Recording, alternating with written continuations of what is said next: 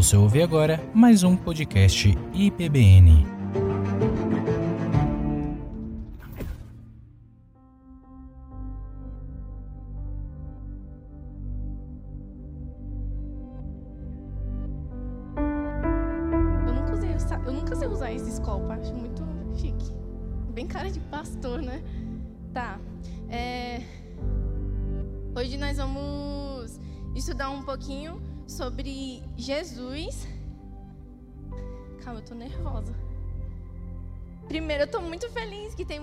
Nova aqui visitando, né? Sejam muito bem-vindos.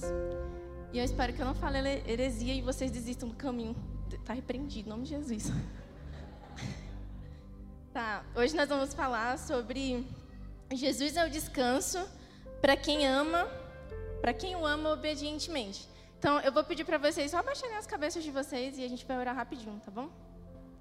Jesus, obrigada, Pai, pela vida de cada um aqui hoje presente. Te peço, Jesus, para que cada um que está aqui possa, ou até mesmo os que estão assistindo, para que eles possam, Pai, aprender com aquilo, aquilo tudo que eu tenho para falar hoje.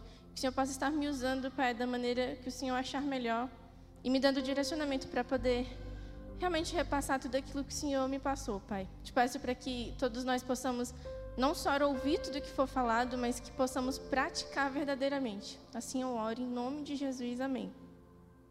Lá em Hebreus 4:1, gente, nós vamos é, falar um pouquinho mais sobre ele. Então, já deixa aberto aí na Bíblia de vocês. Hebreus 4. Tá, então primeiro a gente vai falar algumas informações básicas sobre Hebreus. Então, o primeiro é o conteúdo. E aí o, o conteúdo dele ele é voltado para uma palavra de exortação. E ela foi enviada em uma forma de carta e era tipo uma carta encorajadora. Eu acho isso muito legal quando a gente para para pensar sobre cartas, né?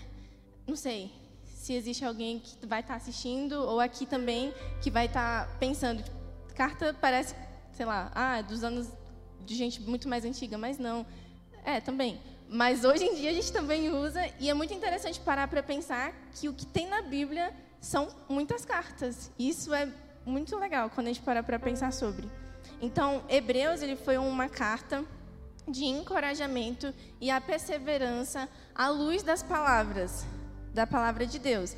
O autor, ele é um, um cristão da segunda geração, mas eu procurei, procurei, procurei e não fala sobre quem é esse autor. Então, não sabe se foi Paulo se foi alguns dos discípulos de Paulo, mas é isso. Então, o que se sabe é que ele era essa pessoa que escreveu Hebreus, ele era um pregador e intérprete das escrituras e ele tinha um domínio muito grande da palavra da língua grega, né?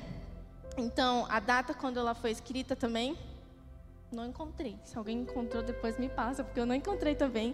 Diz que é desconhecida a data de quando eles fizeram e tem suposições que variam entre a década de 50 e 90 depois de Cristo. Então, provavelmente foi bem antes, é, foi depois de Cristo, na década ali de 70, mais ou menos. E aí, os receptores eram um grupo desconhecido, e aí esse grupo ele era mais especificamente, predominantemente cristãos, e aí eles eram ali daquela galera judaica. Tá dando para entender mais ou menos, né? Por que, que a gente precisa entender um pouquinho melhor sobre isso? Para a gente poder entender qual era o contexto daquela galera. E isso é muito legal de poder ver. Então, depois disso, teve também, talvez, né, os receptores dessa, dessa carta poderiam ser uma galera de uma igreja, numa casa lá em Roma, bem longe daqui, e que eles estavam a, eles estavam cogitando, eles estavam se organizando para eles poderem mudar, né, dessa comunidade cristã deles. Então eles queriam ir, tipo, voltar para o judaísmo, sabe? Eles queriam ir para o judaísmo e, e aproveitar mesmo essa questão de que, pera, eu preciso falar sobre isso. O sábado para essa galera era muito importante. Esses que estavam recebendo a carta de Hebreus, né? Então, o sábado para eles era algo que era era algo visivelmente para eles de eles deles lembrarem da promessa de Deus. Sté, o que, que você está falando, tá? Eu vou explicar um pouquinho melhor. Mas aí a questão do que o autor está dizendo aqui é que para eles não tinham que para eles o descanso esse não era o prometido. Vai muito além disso, tá? Estou terminando essa parte. Então, essa comunidade precisava de encorajamento por causa dos sofrimentos que eles estavam é, enfrentando, né? E aí, por conta disso, eles estavam começando a ficar com dúvidas sobre Jesus, se ele realmente é, resolvia os problemas deles. E aí eu queria perguntar isso para vocês, né? O que, é mesmo descansar, descansar em Deus? É, sei lá, é morrer e ter um descanso melhor em algum outro canto, em algum outro lugar? Ou como é que seria isso, né? Seria, que descanso seria isso? É, é ir para a glória, ficar lá, pronto, eu estou descansando, morri, vou descansar em Deus. Ou então é, sei lá, descansar e ficar observando você deitado lá no jardim do Éden, debaixo das árvores que Jesus escondeu lá e a gente não sabe onde está esse jardim. Sei lá, qualquer um pode pensar alguma coisa sobre o que é descansar, né? Será que descansar é só sentar e ficar esperando sentado? Então, mas afinal, né? O que é o descanso? Então, eu já vou dizendo aqui que nesse momento o descanso é um, um lugar de perseverança e a gente não precisa ficar lá parado sentado, né? E aí a gente vai destrinchando um pouquinho mais sobre isso aqui nessa, nessa exposição da palavra. Então tá, vamos ler lá em Hebreus 4:1 até o 11. Eu acho que eu estou falando rápido, eu vou um pouco mais devagar. Hebreus 4:1 diz assim: Visto que nos foi deixada a promessa de entrarmos no descanso de Deus, que nenhum de vocês pense que falhou, pois as boas novas foram pregadas também a nós, tanto quanto a eles.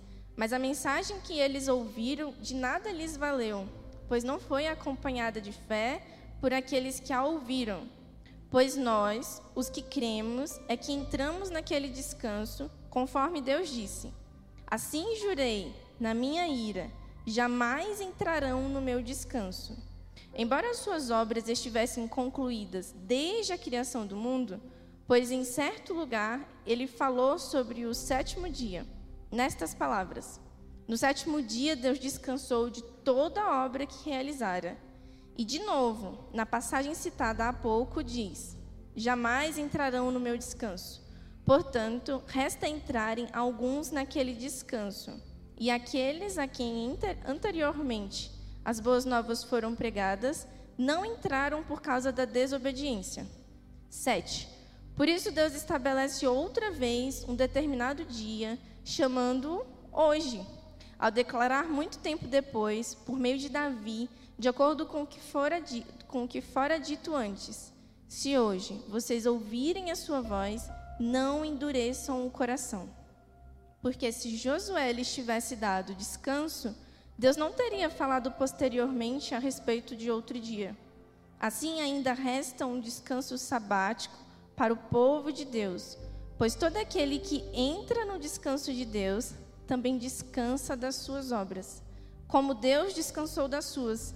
Portanto, esforcemo-nos para entrar, para entrar nesse descanso, para que ninguém venha a cair, seguindo aquele exemplo de desobediência. Tá. Aqui, o, que, que ele está querendo dizer, resumidamente, né? Que os judeus, eles ouviram o evangelho, mas eles não acreditavam nesse evangelho. E aí, diante disso, o coração deles se tornou um coração incrédulo, né? Tipo, eles ouviam, passava pelo ouvido e não praticavam. E não só isso, eles não perseveravam diante daquela palavra que eles recebiam. Então, nós que cremos aqui nessas palavras, encontraremos o descanso. Então, tem um, um pregador, eu vou chamar ele assim, é, ele posta uns vídeos muito legais, acho que vocês devem conhecer, o Iago Martins. E aí ele diz bem assim: a fé é aquilo que dá liga para aquilo que foi lido, ouvido ou sentido. O que te une ao que é pregado é a fé. Ouvir sem ser unido à mensagem pela fé é algo totalmente inútil, perca de tempo. Então não adianta de nada, né? Quando eu escutei isso, eu falei assim: é exatamente isso. Não adianta de nada ouvirmos, ouvirmos, ouvirmos a palavra, assistirmos várias pregações, estudarmos a Bíblia da cabeça aos pés, pesquisar o contexto histórico e tentar fazer uma análise hermenêutica e tantas quantas forem, se isso tudo não for realmente útil para a nossa vida e, e se enraizar dentro da gente. Isso tudo serão palavras soltas, leituras soltas, entende? Então, os judeus, eles ouviam isso e eles não creram no evangelho. Então, se eu digo que eu amo a Deus e que eu tenho, que eu tenho fé e eu não vivo isso verdadeiramente, isso é igual eu falei anteriormente, né? Vão ser, vai ser uma farsa, vai ser uma máscara. E que triste, né? Se isso realmente acontecer, porque não precisa ser assim. E, então, quando a gente aprende isso verdadeiramente e coloca em nosso coração, a gente vê isso aos poucos tendo uma caminhada progressiva e evoluindo, e a gente fica. Que negócio bom, né? Legal de ver, porque Deus fala com a gente através dessa palavra e nós conseguimos é, levar essa palavra para as outras pessoas através do nosso modo de viver. Então, é... Ops. Então tá. Então, aqui ele vai dizer também que Deus ele descansou no sétimo dia. Então, quando ele está dizendo que Deus descansou do sétimo dia, será porque eu comecei a pensar, tá? Deus descansou. Gente, eu viajo na maionese, grandão mesmo. Então, ó, eu comecei a pensar, no sétimo dia, o que Deus deve ter feito? Beleza, ele disse na Bíblia para a gente que ele descansou. Quando ele descansou, então, será se ele estava cansado de tamanha criatividade que ele teve? Porque, gente, sério, se tu olhar para tudo que está ao nosso redor, é uma baita criatividade muita criatividade de dar cores para o céu, para um sol que se põe, para o sol que nasce. Tudo tem um, uma cor, uma, um formato e uma cor. Então ele foi extremamente criativo. Foi será porque ele estava cansado? Eu acho que não.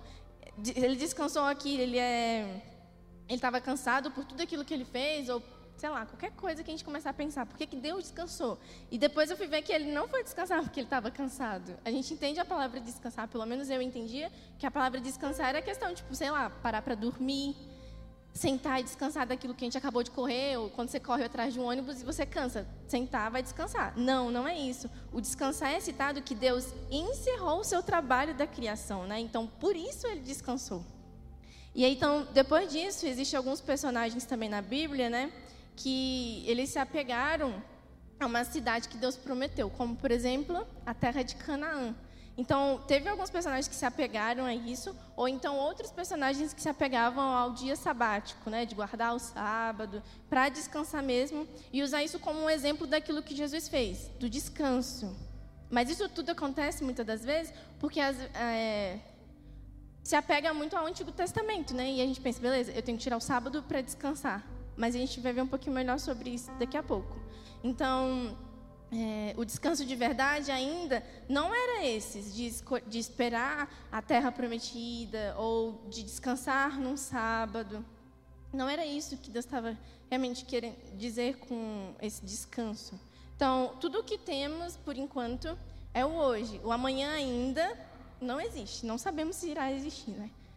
E, então, enquanto a gente tem o hoje, acredito que a melhor situação mesmo seria ter essa esperança através da palavra em um descanso ainda muito maior que está por vir, né? Que é a volta de Jesus.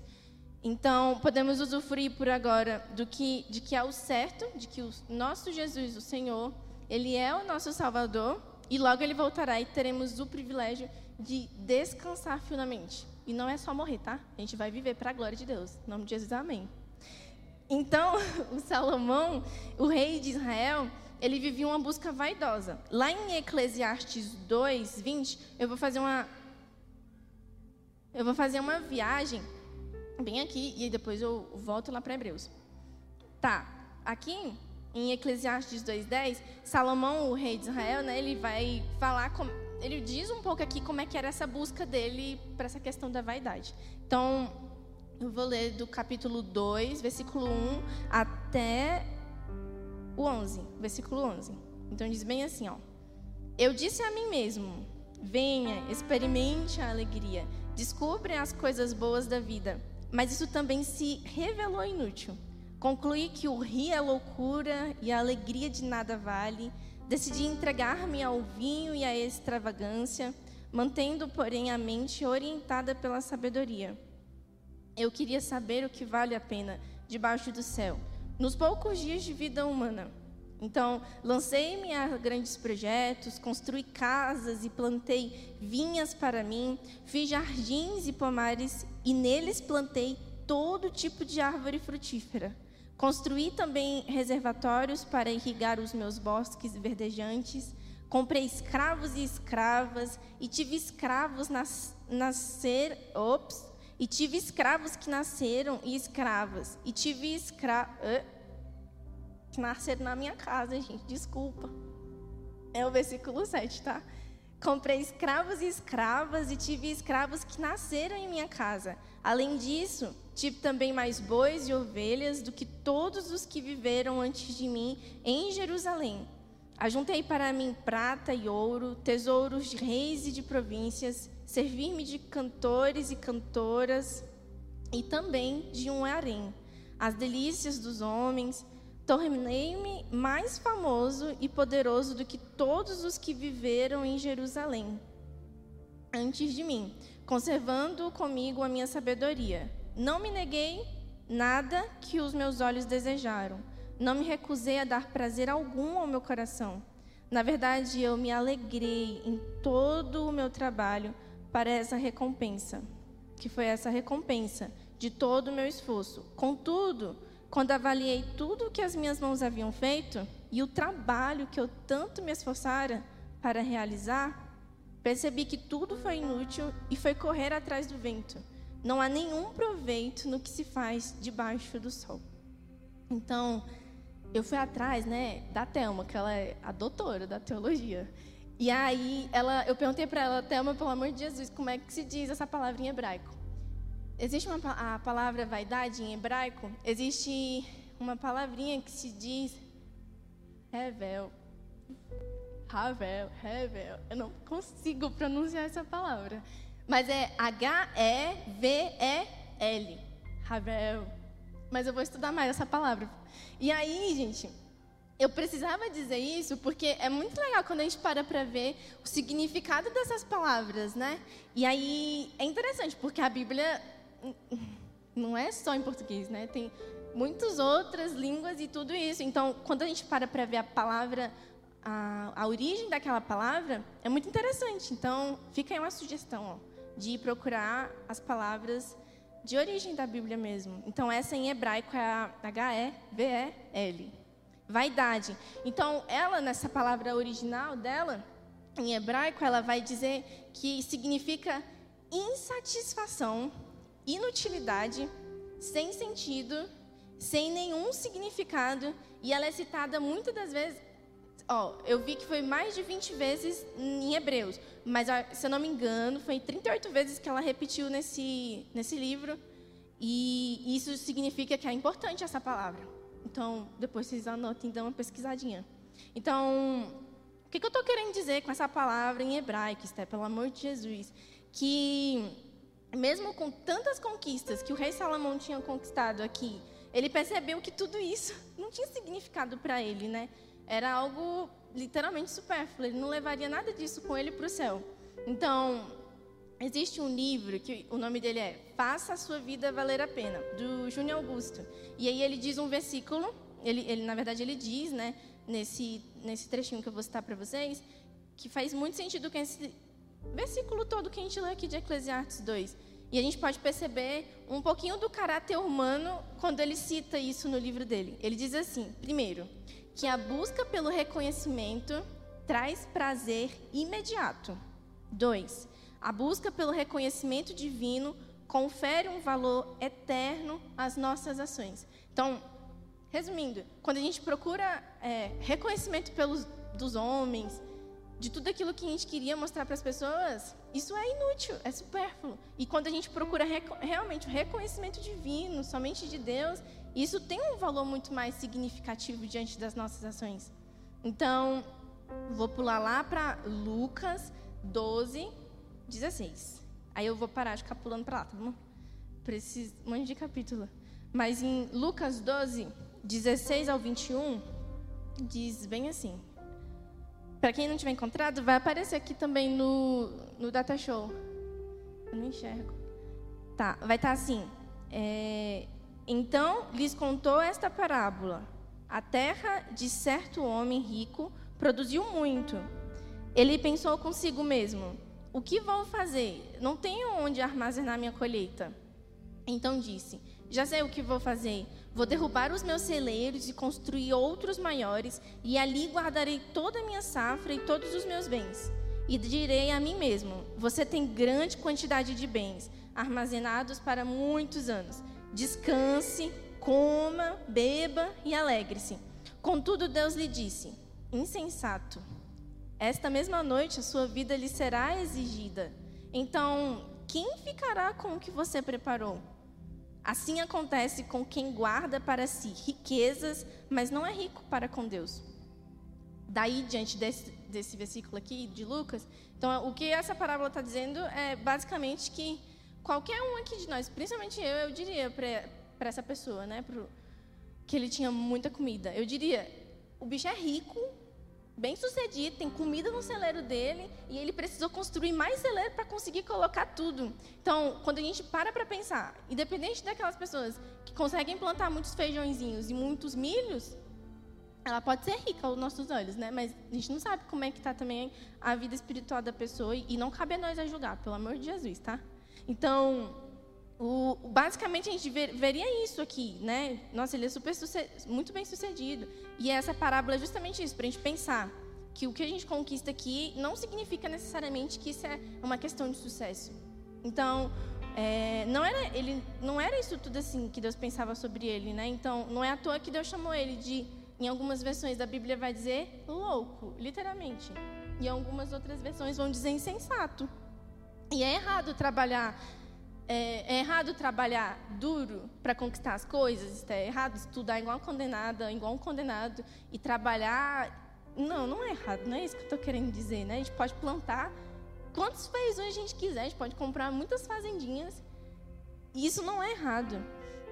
Então, o, a gente só precisa ficar focado nessa questão, né? De levar em conta o que, que Deus vai pensar da gente, o que, que Deus pensa ao meu respeito, independente do que eu tenho ou deixo de ter. Então, esse é um ponto importante, né? Então, o, o outro ponto que estava citando aqui, nesse capítulo, é que ele estava descansando nas suas próprias forças, naquilo que ele conquistava. E, e esse não é o descanso que Deus quer para nós, né? De descansar naquilo que a gente acredita ser bom para nós. Então, ele mesmo tinha preparado o seu próprio alimento, ele tinha produzido muitas coisas e ainda assim não era o suficiente. Então, é, o fato de quando a gente para para pensar, será se eu estou depositando a minha confiança totalmente em Deus, é muito válido de se pensar todos os dias, né? Então, é, ficar pensando sempre nisso, oh, Deus, eu estou depositando a minha confiança no Senhor, independente das minhas conquistas ou não. E, e é bom a gente parar para pensar nisso, né? Então, eu, eu acredito que deve acontecer muito com vocês essa questão às vezes, eu chego em casa extremamente cansada. E aí, isso não significa que eu faço tanta coisa, não. Não tanto. E aí, quando eu chego em casa, às vezes eu fico pensando, será se eu durmo ou eu como? Eu não sei se vocês já, já sentiram isso.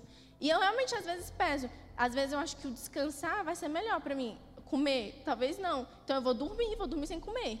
Aí, no outro dia, eu vou comer, se eu acordar viva, né? Então, o, a gente começa a pensar, né? Balançar. O que, que vai compensar, o dormir ou comer? No meu caso, às vezes, é dormir. Então, o que eu penso diante disso, gente? Parece um exemplo besta? Parece. Mas eu penso bem assim: o nosso corpo, literalmente, clama por descanso. E não significa que você é preguiçosa ou preguiçoso, tá bom? Eu acredito que vocês não são preguiçosos nem preguiçosos. Mas acontece que o nosso corpo. Eu, gente, as, desculpa, tá, Sara? Às vezes a Sara encosta assim nas coisas. Eu, Sara, desencosta. Tu tá morrendo? Aí ela, ah, eu tô cansada. Então, tipo, às vezes acontece da gente realmente ter essas atitudes. Não significa que é preguiçoso, a gente só quer descansar. O nosso corpo clama por descanso. E aí entra a coisa mais mirabolante. Não é o descanso terreno, é o descanso literalmente do alto, gente. Pode parecer besteira, mas é verdade, tá? Então, é, o que eu estou querendo dizer com isso tudo, né? Que existe um descanso muito maior do que um dia experimentamos do que um dia que a gente chegou em casa extremamente cansado e só queria dormir. Exige um, descanso muito maior do que isso. E o que eu estou querendo dizer? Beleza, às vezes você deve estar se perguntando, Esté, beleza, você já falou do descanso, mas o que você quer dizer com descanso? Que o descanso é, é o, que Jesus está querendo dizer esse tempo todo aqui, tanto em Hebreus, quanto em Lucas, quanto em Eclesiastes, que o descanso que ele quer de nós é o descanso das nossas próprias obras, é o descanso do esforço de tentar ganhar o céu. E é o descanso de tentar ser bom bastante para Deus. É o descanso de tentar todos os dias cumprir a lei e não conseguir falhar novamente, tentando todos os dias, todos os dias, a não cair de novo naquele pecado. Esse é o descanso que Deus quer cumprir em nossa vida. O descanso de tentar entender e parar de tentar sempre justificar o porquê daquelas obras que nós fizemos, como por exemplo lá em Hebreus, ele cita, né, de novo, no versículo 10, que ele vai falar, e eu me perdi. Lá no versículo 10, ele fala sobre essa questão de tentativas de descanso sobre as nossas próprias obras e o descanso de finalmente encontrar aquele que pagou tudo do que foi necessário para nós. Ó, em Hebreus 4:10 ele diz: Pois todo aquele que entra no descanso de Deus também descansa das suas obras, como Deus descansou das suas. E, oh, gente, Deus é muito incrível. Olha só, o bichinho descansou no sétimo dia, no sétimo dia ele ainda falou bem assim: vocês também precisam de descanso. E isso não significa que ele teve dó da gente. Não, muito pelo contrário. Ele, ele deu isso pra gente. E, e a gente descansar das obras é entender, beleza, eu fiz tudo o que tinha que ser feito, seja na igreja, seja no serviço ou na faculdade, ou até naquele estudo que a gente se dedica, fez tudo o que tinha que fazer. E existe o tempo de descanso também dessas obras, né? Então, o descanso também que Jesus está querendo dizer é o descanso de finalmente encontrar aquele que pagou tudo o que foi necessário para que pudéssemos encontrar a Deus. Então, o descanso que é citado em Gênesis 2, lá no início mesmo da criação, em Gênesis 2, 2, não é para que a gente guardássemos o sábado, né? Não é que a gente precisa guardar o sábado e o domingo. E sim para que nós descansássemos em Deus através de Jesus. Então, é legal demais quando a gente para para poder ouvir alguma música, sei lá, no Spotify, ou no, YouTube, em qualquer outro canto. Mas eu vivi uma experiência muito bacana eu não sei, todas as vezes que eu acampo, eu gosto de guardar alguma memória que aconteceu nesse acampamento. E eu nunca me esqueci desse acampamento que eu fiz, que tinha uma galera que não era daqui do Brasil, e aí tava a galera do Brasil e a galera que não é do Brasil. Eu tô terminando, tá bom? É rapidão. Aí eles estavam, a gente estava cantando uma música muito conhecida, nem me lembro mais o nome da música. E aí a gente começou a cantar. Gente, ai que bonitinho. Foi todo mundo ó, cantando a música em inglês, todo mundo não, a metade cantando em inglês e a outra em português não estava entendendo quase nada, mas eu estava achando aquilo extremamente lindo. Eu falava, eles estão cantando a mesma música que a gente, eles estão louvando a Deus, o nosso, o nosso mesmo Deus, e isso tudo é muito lindo. Eu comecei a imaginar, imagina na, no céu, vai ter todas as línguas, todas as nações, gente de todos os cantos do mundo que eu nem imagino que exista alguns outros países e todo mundo estará louvando e glorificando a Deus em uma única língua, a língua dos anjos. E isso é extremamente emocionante quando a gente para para pensar. Nós aqui louvando na igreja, estamos todos juntos ecoando o nome de Jesus juntos. Agora, nossa, como eu, nossa, eu começo a imaginar. Imagina a gente lá na glória com Deus, cantando todo mundo junto, uma única língua e adorando o único Deus. Que lindo que isso vai ser.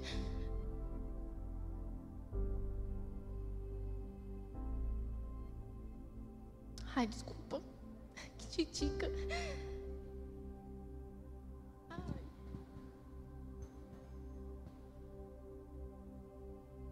Agora eu não enxergo. Ai, Jesus. Então, deve ser extremamente maravilhoso, gente, isso. Então, quando eu paro para me lembrar desse dia, eu começo a imaginar. Claro, a minha mente é extremamente limitante. Não vou conseguir imaginar quão maravilhoso deve ser louvar a Deus junto com todos os nossos outros irmãos em Cristo. Mas deve ser muito legal. E. Tá, deixa eu ver. O que eu ia falar? Eu me perdi. Tá, existe. É, esse descanso que eu tô querendo falar e que eu acredito que eu devo ter conseguido explicar se eu não conseguir explicar, depois vocês podem me perguntar quando eu descer daqui. E eu vou tentar responder da melhor forma possível, caso tenha ficado alguma dúvida. Vocês podem ir lá no chefe André, líder André, e falar: André, não entendi nada que aquela menina falou. E o André vai explicar direitinho. Então, por que, que o, os judeus guardavam o sábado, Esté? Porque tu citou o sábado lá no início. E, e por que, que isso acontecia?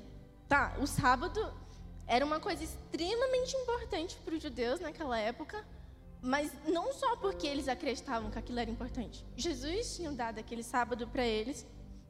E eles, é, Deus, na verdade, Deus, né, ele tinha instituído o sábado para eles como um momento de descanso para os judeus. E aí, diante disso, daquilo, isso era um símbolo para eles de que Jesus viria. E então nós já temos, é, nós já temos aquilo que veio, né? Jesus ele já veio, morreu por nós e, e ele ainda voltará para nos buscar. Então, Jesus ele queria simbolizar isso para os judeus na época, a questão do descanso. E, e tá, e Jesus, é, a gente não precisa ficar se apegando, né, com esses padrões do Antigo Testamento. A gente não precisa ficar sempre focado nisso. Ah, eu preciso guardar o meu sábado, preciso ter um, um dia santo, uma tarde santa ou uma noite santa. Cada um vai interpretar a Bíblia, principalmente em algumas doutrinas da igreja, né? Acontece que cada um interpreta essas doutrinas de uma maneira específica. Então, Cristo, ele não nos chama para uma vida de proibição, nunca na vida ele vai nos proibir de fazer algo. Muito pelo contrário, ele quer que a gente tenha uma vida feliz e mas que seja de acordo com a Bíblia, né? E é muito bom quando a gente para para pensar nisso, de que nós somos livres, nós não somos presos. É, nós estamos libertos, livres, e diante disso a gente pode entender que ainda assim podemos descansar nele quando ele é, quando a gente lembra disso que nós não somos proibidos de fazer alguma coisa. E aí já caminhando bem para o finalzinho, é, o descanso maior é o fato de Jesus ter pago todo o preço necessário para que participássemos de uma vida com Deus. E isso quando ele vier nos buscar também, né? Então, isso é muito superior a qualquer dia de trabalho, isso é muito superior a qualquer dia de estudo. Então, é o que nós teremos uma eternidade usufruindo as bênçãos das obras de Jesus. Às vezes eu até penso, meu Deus, mas eu devo ser muito folgada mesmo. Nossa, Jesus morreu no meu lugar, ele pagou um alto preço por mim e eu ainda vou usufruir da melhor bênção de todas, que é viver com Ele e com Deus. Não sei, na minha cabeça às vezes passa isso. E aí ele pagou esse alto preço pela gente, né? A gente, ele trabalhou muito pesado por isso. É, e nós já estamos descansando através de Cristo Jesus. E isso é o fruto e o benefício de sermos filhos de Deus. Então, a fé em Cristo também ela, ela é descansar quando a gente para para pensar, né, quando o que, que é a fé. Então, João, por exemplo, na sua carta ele vai dizer que é agradável obedecer a Deus. E isso não vai ser pesado, isso não vai ser cansativo de maneira alguma. Vai ser extremamente ao contrário, né? Então, a santidade muitas das vezes é difícil, duro, mas ao mesmo tempo é suave. Cristo mesmo nos diz, né? O, o que o nosso fardo seria leve e suave, nosso jugo, né? Então, no mundo nós teremos culpa, peso e muita condenação. Quando eu tô catarrento, que horror, gente. Por que, que eu falo essas coisas no microfone? A Sara depois vai ficar. que vergonha. Mas com Cristo é extremamente diferente, né? A gente não vai ter culpa, a gente não vai ter condenação, a gente não vai ter essas coisas, vai ser o contrário. Tem uma musiquinha que a gente já cantou aqui na igreja também, né? Que com Cristo nosso barco não vai afundar, não. E eu me lembrei dela, porque realmente, quando a gente vai lá para o mundão, a gente vai fazer as coisas lá no mundão, eu não vivi essa experiência, mas eu senti com as minhas amigas na faculdade. Elas extremamente, elas elas se sentiam extremamente pesadas, é, elas viviam falando tanto que elas estavam tristes, e isso me deixava muito triste também. Então, não, não vai ser assim. O fardo vai ser suave e leve com Cristo. E por isso a importância da gente ficar atento né, com a questão da religião, das boas obras, do que, que elas nos oferecem. Então, isso oferece que eu e você acredite, que, não, que nós não acredite nisso, né? De que, ah, nós somos bons o suficiente para poder receber é, o amor de Jesus. E muitas das vezes a gente vai escutar isso em algum canto aí, a gente vai começar a ouvir é, essas questões de religiões e pregações que falam que a gente é bom o suficiente para poder ser amado por Jesus, ou então que o amor de Deus e a salvação de Deus depende daquilo que a gente faz ou deixa de fazer, e isso não faz sentido nenhum, né? Então, não depende de quão bom nós sejamos, não depende de quão inteligente pode ser que a pessoa ache que seja, não, não depende de nada daquilo que nós formos fazer. O amor de Jesus, ele já é gratuito, né? E só depende da gente entregar essa oportunidade para deixar ser amados por Ele. Então, que triste e angustiante, né? Quando a gente para para pensar que, infelizmente, existem pessoas que acreditam, ah, se eu fizer isso, o meu karma vai ser legal comigo, ou então o meu karma vai ser bom, ou então se eu fizer isso, sei lá, vão acontecer coisas boas comigo, ou então porque eu sou boa o bastante. E tantas outras coisas que acontecem, né? Que a gente escuta por aí. E não, isso não é verdade. Nós não vamos precisar ser salvos, não precisamos é, dessas coisas, pensar isso, para poder imaginar ou pensar e acreditar que nós iremos ser salvos e amados por Cristo. Então, eu preciso até te relembrar e me relembrar também de que eu e você, nós não somos tudo isso.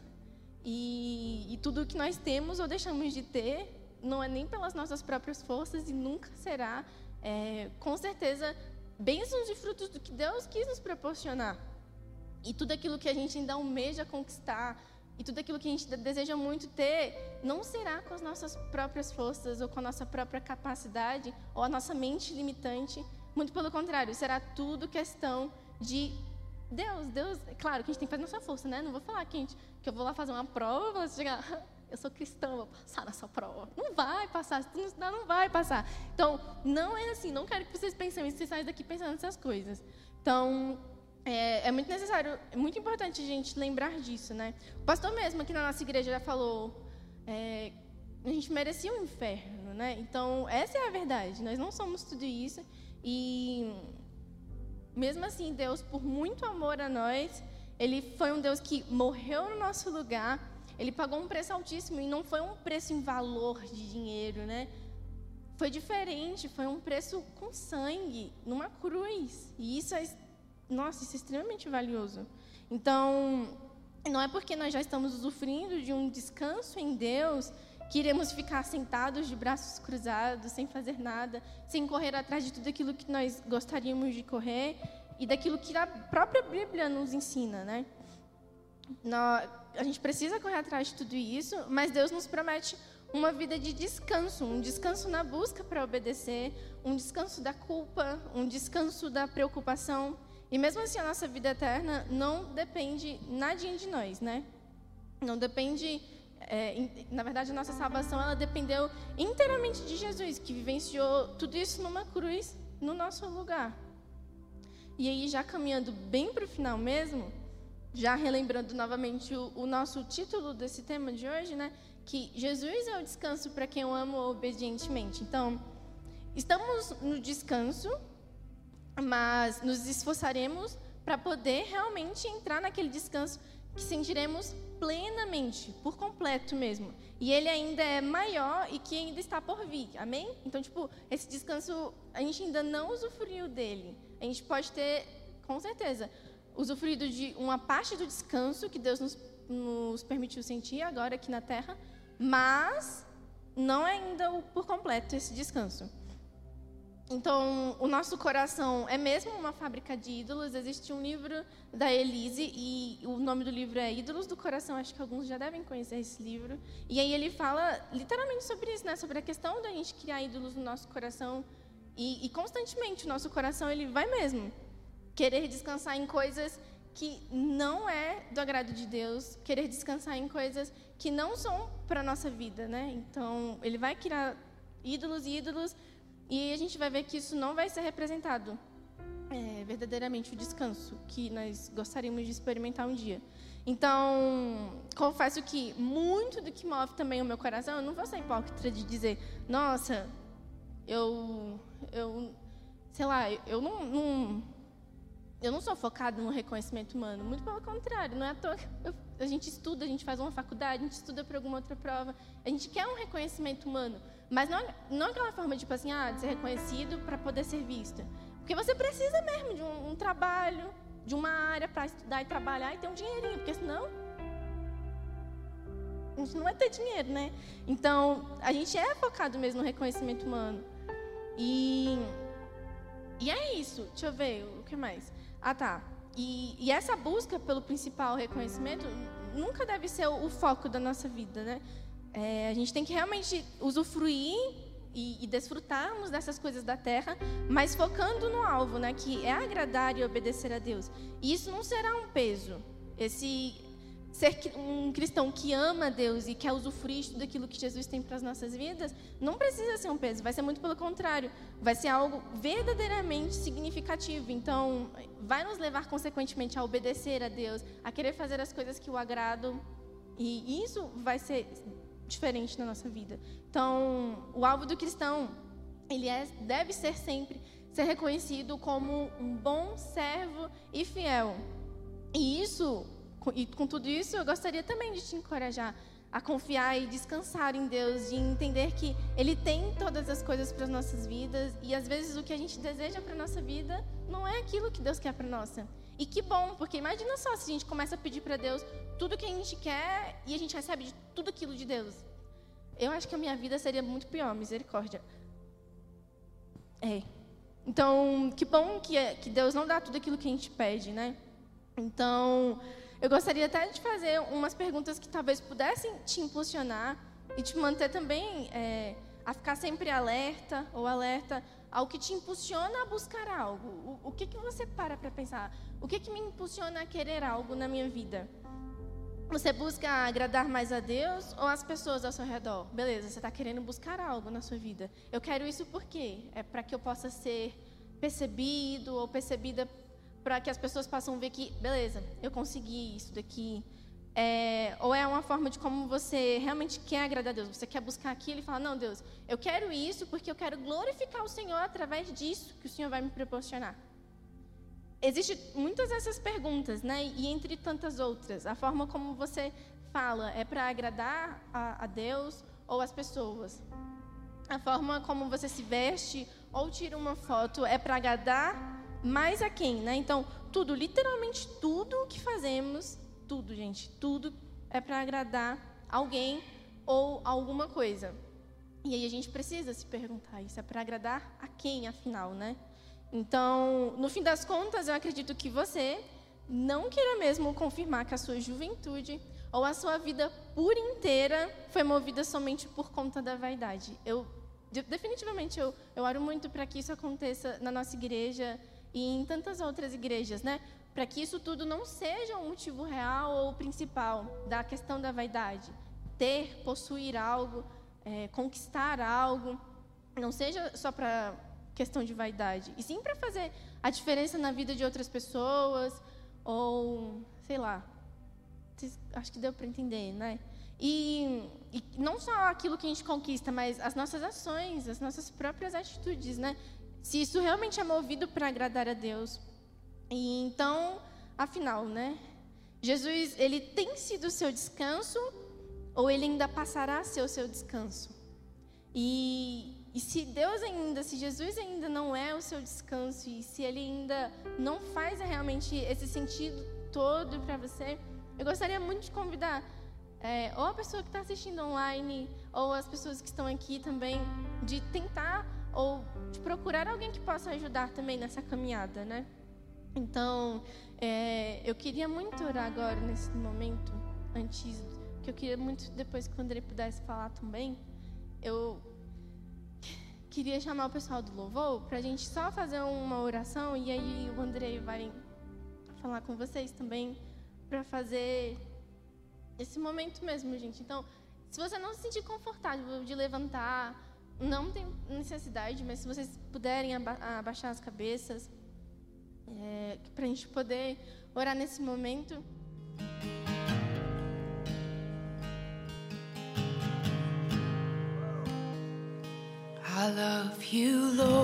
Você ouviu um podcast IBBN. All